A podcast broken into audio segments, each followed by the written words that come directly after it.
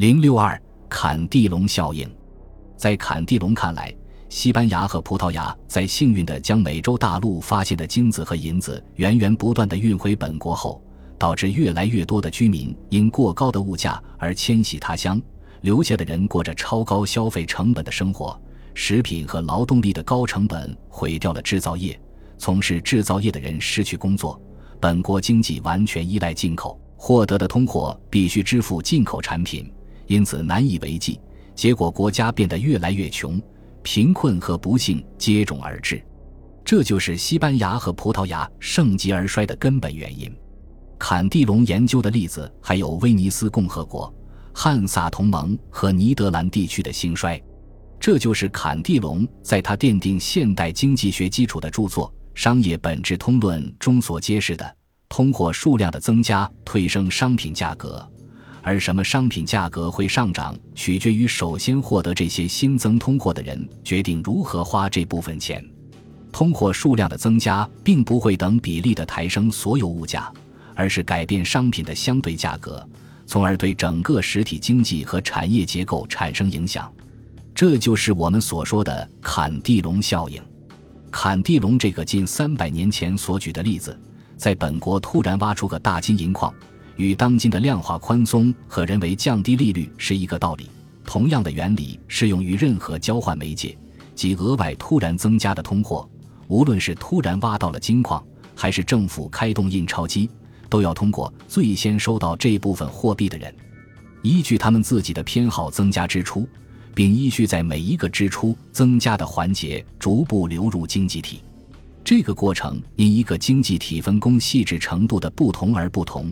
但是每次交易都会积聚影响商品价格的能量，因为根据获得货币的人的想法，增加的支出或多或少的针对某些种类的产品和商品，那么这些商品价格的上升程度就会高于其他商品，在整体价格上涨的过程中。商品的相对价格就这样发生了改变，这个过程是以排在后面的现金领取者以及只有固定工资和根本没有收到增加的货币的那些人的生活水平的降低为代价的。在物价还没有全面上涨时，就首先获得新增货币的那些人。获得的是手上货币增加，而物价还没有被推升时所带来的巨大经济利益，而后来者只能拿着固定或增长滞后的工薪，面对抬升的物价所带来的通货膨胀的痛苦。总之，坎蒂龙认为，一个国家通货供给的翻倍，并不会使所有物价都翻倍，但会使商品的相对价格发生变化。无论谁首先获得了这部分通货。增加消费都是必然的，但是增加什么商品的消费，增加多少，完全取决于持有新增通货的那些人的个人偏好和环境。就好像在英国，肉价可能会增长三倍，而面粉的价钱只会增长不到四分之一。也许有人会说，今天的印钞如果能做到从直升机上直接撒钱，让所有人的收入一夜之间都增加一倍。是不是上面讲的结构变化问题就没有了？这种简单数量方法最致命的地方，就是往往把经济社会的主角人忽略不计。货币供给的变化本身并不会影响到货币的价值，除非使用货币交换其他商品的人重新评估了手中的货币数量和可获得商品的稀缺性之间的相对关系。也就是说。货币购买力的重新评估必须通过对人的主观估价系统产生心理影响来起作用，从而改变货币的客观交换价值。举个例子，如果你的工资一夜之间从一万变成两万，你是乐意为你每月消费的各类商品都同时支付双倍的价钱，还是利用新增的收入筹划一下你一直向往的一次远行，或是购买一部你一直都不舍得买的手机？正如米瑟斯所言，即使我们假设每一个人手中的货币数量隔夜翻倍是可能的，我们也不知道最终是否或者如何达到一个均衡点，其中每个人都愿意将所需物品的购买价格加倍，以使整个社会恢复到此过程开始之前的相对价格比率。读者可以对照米瑟斯举的下面这个例子，看看自己是否也经历过同样的心理过程。事实上。一个人衡量他所掌握的货币数量变化的方式，绝不直接取决于这种变化的数量。但是，如果我们想得出货币的客观交换价值会是相应比例的变化的结论，我们就需要这个假设：如果一个拥有 A 单位货币的人收到 B 单位的额外货币，他对总数量 A 加 B 的估值和他以前对只有 A 数量的估值是一样高的。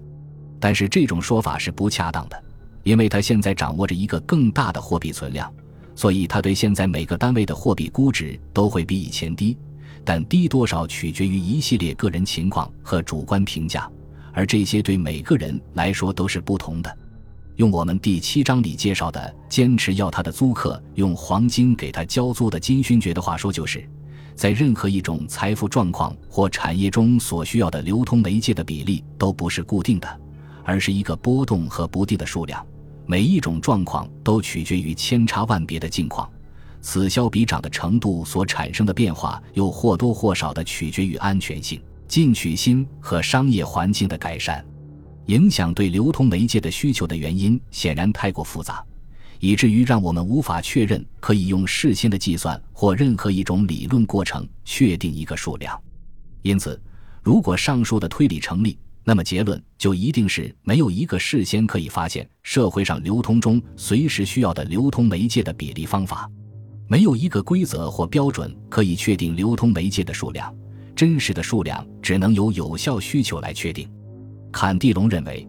如果一个国家通货的增加是因为本国产出的增加，因此有更多的富余产品可以用于出口，以交换回来更多的钱，令财富增加。上述的过程依旧存在，只是推升价格的过程会是逐步的和缓慢的。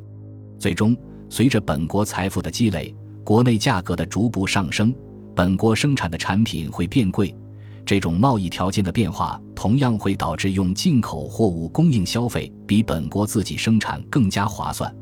而一个国家也就这样慢慢由盛转衰。当然。